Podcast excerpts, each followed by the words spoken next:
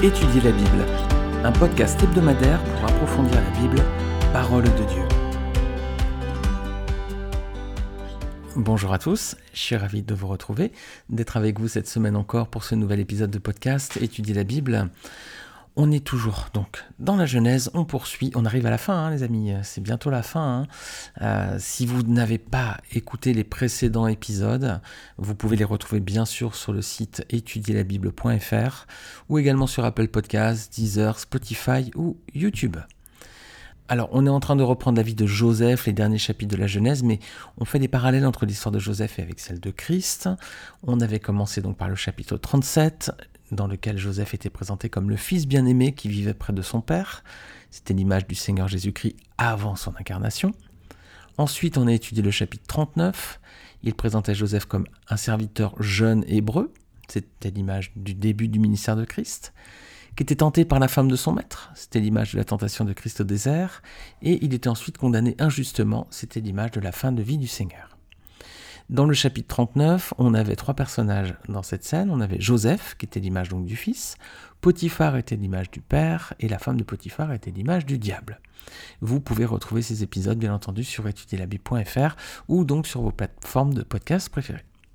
Ensuite, on avait vu l'histoire du panetier de les chansons, c'était Genèse 40. C'était donc le symbole du corps et du sang de Christ donné sur la croix en rançon pour nos péchés. Et on avait pu voir aussi la progression de leur rêve, qui était un parallèle qui contenait beaucoup de détails avec le sacrifice de Christ à Golgotha, sa résurrection et le moment où il retrouve la place qui était la sienne près du Père. Alors, dans cet épisode, on va regarder les détails qui concernent la famille de Joseph. Je vous l'ai évoqué au chapitre précédent, à l'épisode précédent. Joseph, il va être marié, il va avoir une épouse et deux enfants. Eh bien, on va regarder un petit peu euh, ces personnes, épouse et enfants, comment il s'insère dans ce parallèle entre Joseph et Jésus-Christ. Alors, chapitre 41, versets 45 à 46, il y a de grands changements qui interviennent dans la vie de Joseph. Regardez ces deux versets. Pharaon appela Joseph du nom de Safnat Paénéac et lui donna pour femme Asnat, fille de Potiphéra, prêtre d'On. Et Joseph partit pour visiter le pays d'Égypte. Joseph était âgé de 30 ans lorsqu'il se présenta devant Pharaon, roi d'Égypte, et il quitta Pharaon et parcourut tout le pays d'Égypte.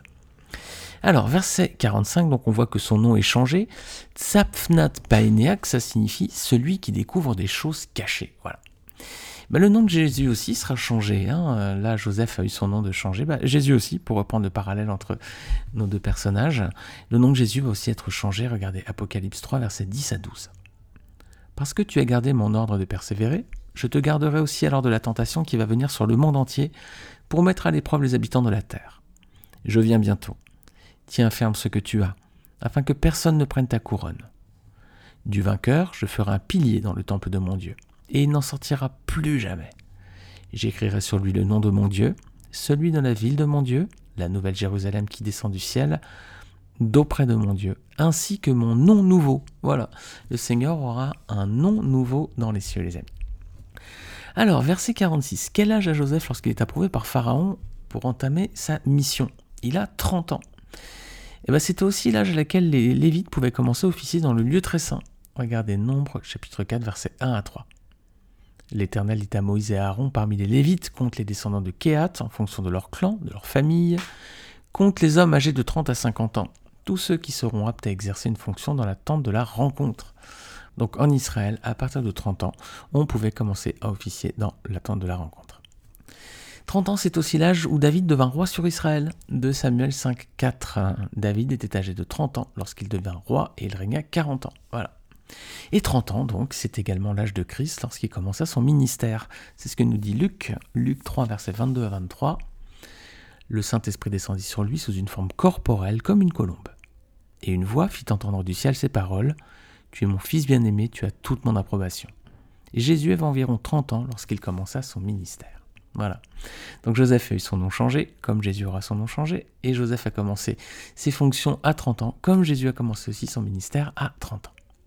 Alors, regardons à présent l'épouse de Joseph. Ah, l'épouse de Joseph, ça va être l'image de quelque chose. Voilà. Genèse 41, verset 45, Joseph reçoit une épouse.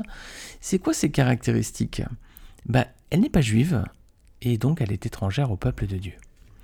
Quelle est l'analogie ici avec Jésus? Cette femme donc n'est pas juive, elle est étrangère au peuple de Dieu. Ce serait qui? Ben, Si on garde l'image de, Jésus, Jésus reçoit une épouse, c'est l'Église. Vous pourrez lire Éphésiens 5, verset 24-27, 2 Corinthiens 11, verset 2, ou Apocalypse 19, verset 7 à 9.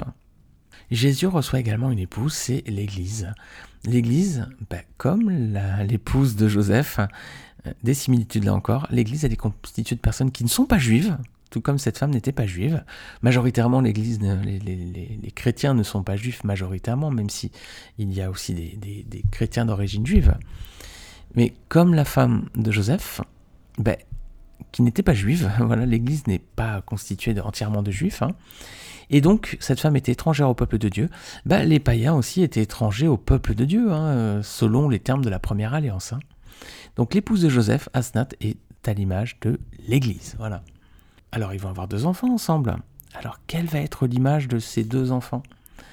Verset 50 à 52 de Genèse 41 nous dit Avant les années de famine, il naquit à Joseph deux fils que lui enfanta Asnat, fille de Potiphéra, prêtre d'On. Joseph donna au premier-né le nom de Manassé, car dit-il, Dieu m'a fait oublier toutes mes peines et toute la maison de mon père. Et il donna au second le nom d'Éphraïm, car dit-il, Dieu m'a rendu fécond dans le pays de mon affliction. Alors, deux enfants, et on va voir, nous, deux images. Premièrement, que pourraient représenter Ephraim et Manassé? Ce sont donc des enfants qu'il a eus avec son épouse. Donc, si on garde notre image, ce sont deux branches qui sont issues de l'Église. Dans ce cas, Manassé, c'est le premier-né, et Ephraim, le cadet, donc Manassé, le premier-né. Ce serait donc l'image des Juifs sauvés qui vont se joindre à l'Église. Alors Ephraim, c'est le cadet, donc ce serait donc l'image des païens qui sont sauvés. Donc les deux enfants de Joseph qu'il a eu avec son épouse représentent deux types de personnes sauvées qui composent aujourd'hui l'Église. Il y a les juifs, ceux qui sont d'origine juive on va dire, et puis ceux qui sont d'origine païenne. Ça pourrait être une première image, mais on va en voir une seconde. Alors tout ça, bien sûr, c'est des analogies, les amis, hein, que, Dieu nous, nous garde de, faire des erreurs et de mal interpréter. Ce sont des images qu'on prend, ce sont des analogies qui ont leurs limites aussi.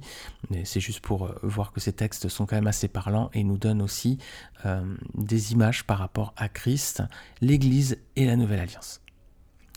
On va donc regarder cette deuxième image avec les enfants de Joseph et de Asnath.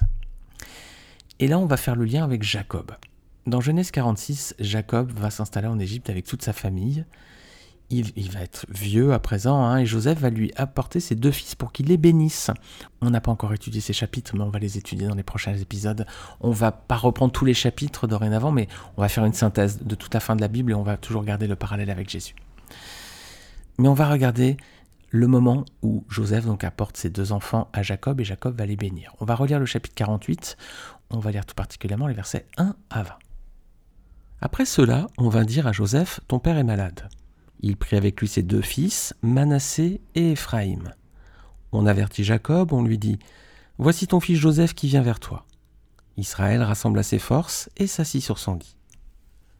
Jacob dit à Joseph, Le Dieu Tout-Puissant m'est apparu à Luce, dans le pays de Canaan, et il m'a béni. Il m'a dit, Je te donnerai des enfants, je rendrai tes descendants nombreux, et je ferai sortir de toi tout un groupe de peuples. Je donnerai ce pays à ta descendance après toi pour qu'elle le possède toujours. Désormais, les deux fils qui te sont nés en Égypte avant mon arrivée vers toi en Égypte seront les miens. Éphraïm et Manassé seront mes fils, tout comme Ruben et Siméon. Quant aux enfants que tu as eus après eux, ils resteront les tiens, ils seront associés à leurs frères dans leur héritage.